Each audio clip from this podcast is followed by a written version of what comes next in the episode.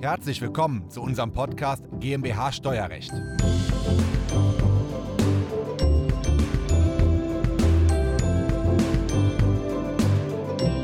Mein Name ist Wolfgang Fischer, ich bin Steuerberater und Teamleiter in der laufenden Steuerberatung bei Jun Partner. Und im Bereich der laufenden Steuerberatung betreuen wir alle Branchen. Hierbei haben wir uns unter anderem auf den Bereich E-Commerce spezialisiert.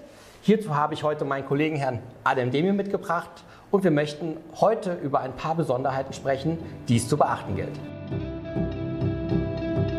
Diese Folge ist der Audiomitschnitt unseres YouTube-Videos. Das Video verlinken wir Ihnen in der Beschreibung. Als digitale Kanzlei haben wir uns unter anderem auch auf den Bereich des E-Commerce spezialisiert. Und ich möchte heute mit Adem äh, ein paar Besonderheiten besprechen. Ähm, lass uns vielleicht mit dem Eingangsrechnung anfangen im E-Commerce-Bereich. Vielleicht kannst du ein bisschen was zu sagen. Ja, im Eingangsbereich ist es äh, tatsächlich so wie bei den meisten anderen Unternehmen auch. Nur hier arbeiten die Mandate vermehrt mit äh, Schnittstellentools wie zum Beispiel Get My Invoice, äh, äh, Invoice und so weiter und so fort. Da gibt es viele verschiedene Anbieter und über diese Schnittstelle kriegen wir die Daten in Datev Unternehmen online. Dort gibt es verschiedene Verarbeitungsformen, die richten wir dann meistens einheitlich für unser Human Partner System quasi ein und von dort aus in Datev wird die verarbeitet, werden die Rechnungen verarbeitet. Das heißt, ähm, ich benutze vor dem Unternehmen Online-System noch so eine Art Invoice-Catcher oder wie sie alle heißen, sammeln meine ganzen Belege, die ja in jeglichen digitalen Exakt. Systemen verteilt sind. Genau, das sind Tools, die können auf verschiedene Plattformen zugreifen und die Rechnungen einholen, damit der Mandat nicht alle Rechnungen separat nochmal einscannen muss oder in den Briefkasten schauen muss und und und vereinfacht das Leben für die Mandanten meistens. Und von dort aus gibt es für gewöhnlich, also fast bei allen Tools, eine Schnittstelle zu Datev Unternehmen Online. Die mhm. richten wir dann zusammen mit dem Mandanten ein und die Daten werden dann per Knopfdruck in äh, Datev Unternehmen Online hochgeladen. Und in Datev Unternehmen Online gibt es tatsächlich verschiedene Verarbeitungsformen. Das ist so ein bisschen äh, vom Mandanten abhängig. Es gibt Bereiche, da kann der Mandat tatsächlich schon gewissermaßen sogar die Rechnung vorbereiten mhm. für uns. Ähm, Ansonsten äh, haben wir auf jeden Fall ab dem Zeitpunkt, wo die Daten in Datev Unternehmen online hochgeladen sind, auch Zugriff auf diese Rechnung und können diese dann in ganz normal verbuchen. Ne? Idealerweise macht der Mandant dann auch noch die Überweisung mit dem Datev-Setup. Ne? Genau, davon haben wir, also solche Fälle haben wir natürlich auch, dass wir quasi diese Überweisungseinrichtungen quasi für den Mandanten in Datev-Unternehmen online vornehmen und die Rechnungen, die dann quasi hochgeladen werden und verarbeitet werden, werden dann direkt als Zahlung vorbereitet und können vom Mandanten im Datev-Unternehmen online ganz bequem bezahlt werden. Das gilt natürlich nur für inländische Rechnungen, okay. weil Datev-Unternehmen online keine ausländische Bankverbindung Okay, oh, gut zu wissen. Gut, das heißt, im Bereich der Eingangsrechnung können wir festhalten, dass es diverse Vor-Catch-Systeme ja. gibt, sage ich mal. Die haben Schnittstellen, schicken uns die Belege in Unternehmen online. Wenn der Mandant möchte, kann er im Unternehmen online vorkontieren. vorkontieren. Ja. Er kann, wenn er möchte, überweisen. Ja. Und dann äh, kriegen wir die Daten in die, in die DATEV zum, zum Verarbeiten. Exakt, ne? Wir richten natürlich auch die Banken in DATEV-Unternehmen hm. online für gewöhnlich ab, ja, damit wir die auch direkt, direkt elektronisch, hm. täglich gegebenenfalls auch abrufen können. Und die Belege, die dann verarbeitet werden, das muss man natürlich sagen, es gibt eine äh, ähm, Lernfunktion von Datev, sodass die Belege dann teilweise auch automatisch an die Kontoauszüge, wenn die, wenn die gewissen Parameter äh, matchen, auch angehangen werden. Ne? Da kommt es immer darauf an, auf, den Rech auf das Rechnungsdatum, auf den Rechnungsbetrag, Rechnungsnummer und dann werden die Belege zum Teil auch schon an die Kontoauszüge angeheftet sodass wir die auch GOBD-konform quasi ablegen können. Ich erinnere mich, Adam hat im letzten oder vorletzten JP Compliance Day ähm, uns ausführlich dazu Lerndatei war ja. das, ne? Äh, ja. zur Lerndatei informiert. Das heißt, wir können, wir können hier festhalten, dass im Bereich der Eingangsrechnung der E-Commercer grundsätzlich gar nicht so viel abweicht von den nein, anderen nein, Bereichen. Nein. Ne? Also diese Tools, Sie kennen jedes Mal, also jede Branche kann diese Tools nutzen mhm. und empfehlen wir auch, das empfehlen wir auch für die meisten. Mhm. Äh, nur wir haben jetzt festgestellt, dass im E-Commerce-Bereich tendenziell äh, ein viel breiteres Wissen und Interesse für solche Tools gibt und dementsprechend werden die auch äh, viel häufiger genutzt.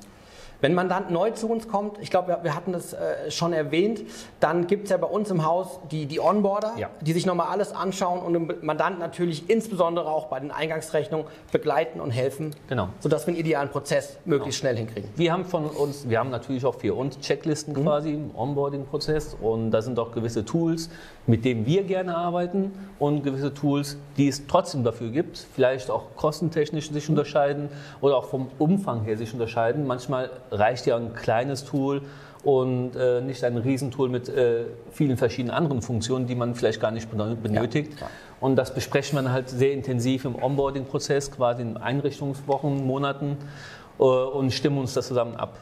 Und Ziel ist immer, möglichst einfach und möglichst schnell das genau. Thema Eingangsrechnung abzufrühstücken. Genau. Dann sind die im Datev drin, dann spiele ich mir die Bank noch über einen Kontoausdrucksmanager digital ein. Ja. Und wenn ich gut bin, Lerndatei trifft, Genau. Billig. Genau. In Datev Unternehmen Online richten wir natürlich nach Rücksprache mit dem Mandanten gewisse Positionen, Belegtypen noch ein, damit wir uns abstimmen, wo welche Belege hochgeladen werden, ja. welche Art es von Belegen gibt ähm, und so weiter und so fort, sodass wir ein optimales Setup für jeden Mandanten individuell eingerichtet haben. Okay, Adam, wir haben gerade uns die Eingangsrechnung angeschaut, aber ich glaube, die Musik spielt bei den Ausgangsrechnungen. Genau, äh, da haben wir das Besondere im E-Commerce-Bereich, äh, die Masse an Auslandsrechnungen. Also wir haben da ja meistens nicht nur 100 oder 200 Auslandsrechnungen, die man zur Not, sage ich mal, auch mal manuell eintippen könnte, mhm. sondern wir haben hier tatsächlich ja in der Regel mehrere tausend Auslandsrechnungen pro Monat.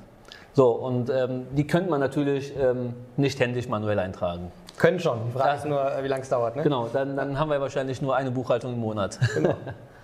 Genau. Und ähm, auch da gibt es aber zum Glück im E-Commerce-Bereich sehr viele verschiedene Tools, ähm, Rechnungslegungstools. Äh, ich sage es ganz einfach jetzt mal.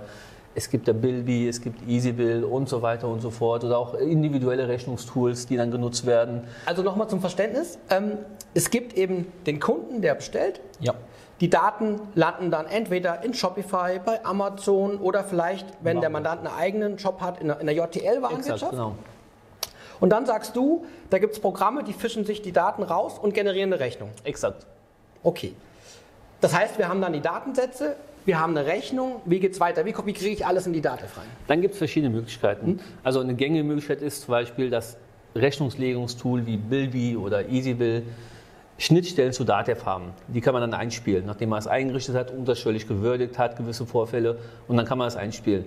Alternativ, was auch sehr gängig ist und auch äh, wir es meistens auch dem Mandanten empfehlen, sind nochmal eine weitere Schnittstelle, wie zum Beispiel Textu, Pathway, Account One, mhm. die die ganzen Fälle nochmal umsatzsteuerlich würdigen, die Daten quasi von dem Shop-System anzapfen, mhm. mhm. wie zum Beispiel von Shopify, von Amazon.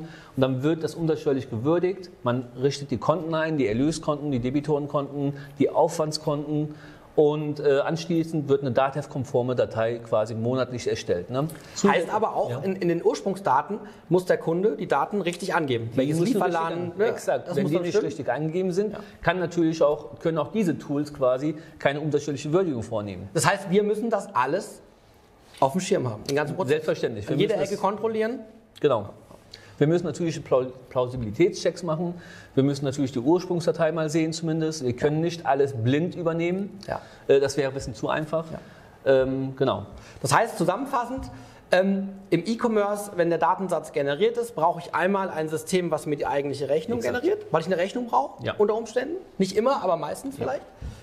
Und zweites Thema, wie kriege ich den Datensatz aus der Warenwirtschaft, Shopify, Amazon oder JTL, ja. in die Datev? Und da sagst du, Texto, Pathway, Account One sind Optionen, die gängigsten, die, die, gängigsten, die darauf zugreifen. Dann auch schon die Umsatzsteuer irgendwo würdigen können, denn wir brauchen ja, wenn wir, können wir glaube ich schon zum Ostthema überleiten, wenn wir später die Umsatzsteuer in den verschiedenen EU-Ländern abgeben wollen, brauchen wir gewisse Informationen, die da genau. mit hochkommen. Also ne? Das Gute ist, diese Tools, die genannten Tools, die haben sich auch schon darauf spezialisiert. Mhm. Das heißt, es gibt Standardeinrichtungen, die ist natürlich, wie der Name schon sagt, Standard. Man muss die ein bisschen individualisieren, man muss die ein bisschen anpassen. Man muss teilweise in Dativ gewisse Konten quasi neu einrichten, beziehungsweise oft darauf einrichten. Mhm.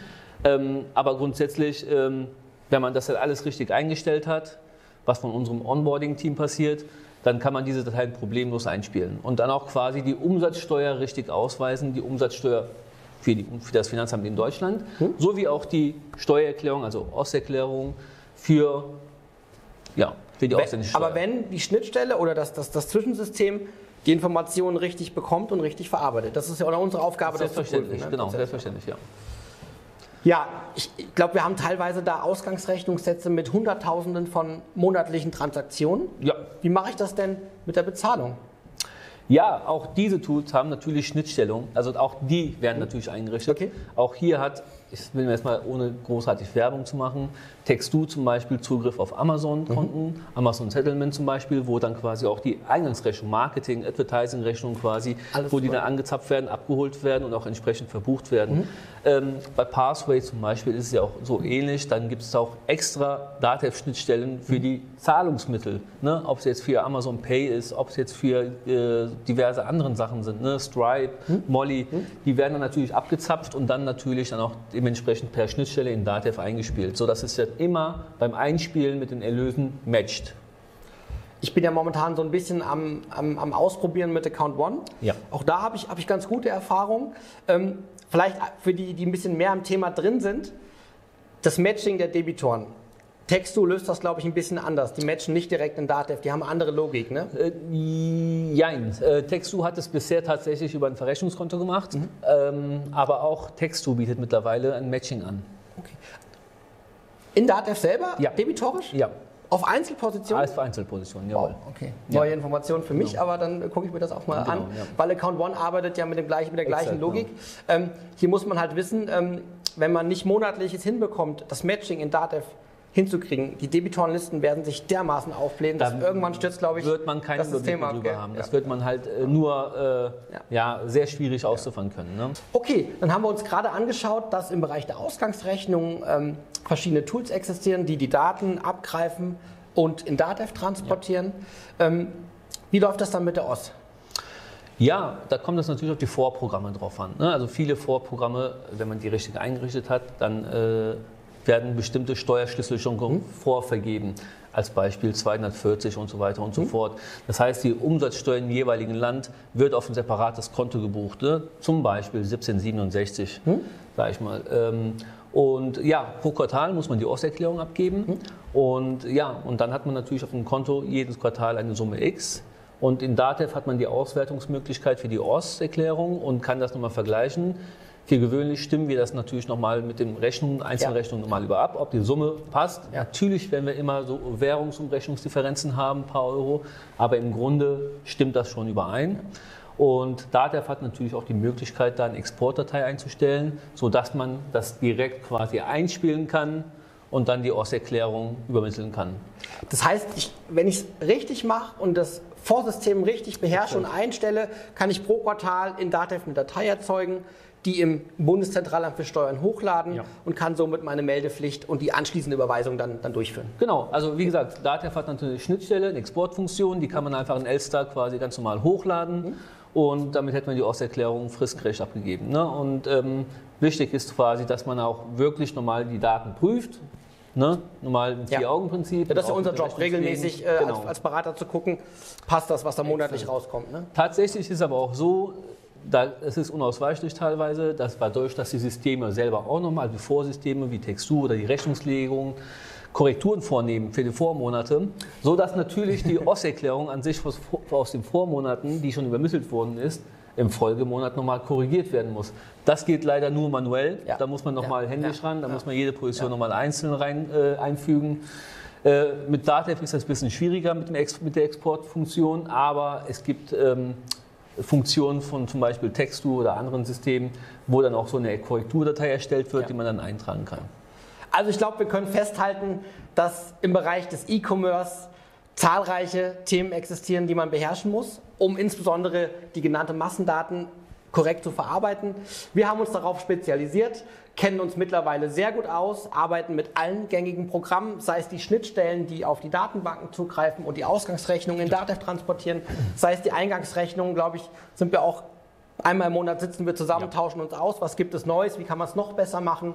Ähm, ja, ich glaube, für den heutigen Stand äh, war es ein schöner Einblick. Wenn euch das Video gefallen hat, ihr Fragen oder Anregungen habt, dann nutzt die Kommentarfunktion. Wir freuen uns auf eure Kommentare und auch darauf, die zu beantworten. Und bitte den Daumen hoch nicht vergessen und natürlich auch den Kanal abonnieren. Vielen Dank. Das war der Audiomitschnitt unseres YouTube-Videos. Den Link zum vollständigen Video finden Sie in der Beschreibung. Wenn Sie Fragen dazu haben oder einen Beratungstermin vereinbaren wollen, dann rufen Sie gerne bei uns in der Kanzlei einmal an. Unsere Telefonnummer ist die 0221 999 832 11. Wir freuen uns auf Ihren Anruf und wir hören uns im nächsten Podcast wieder.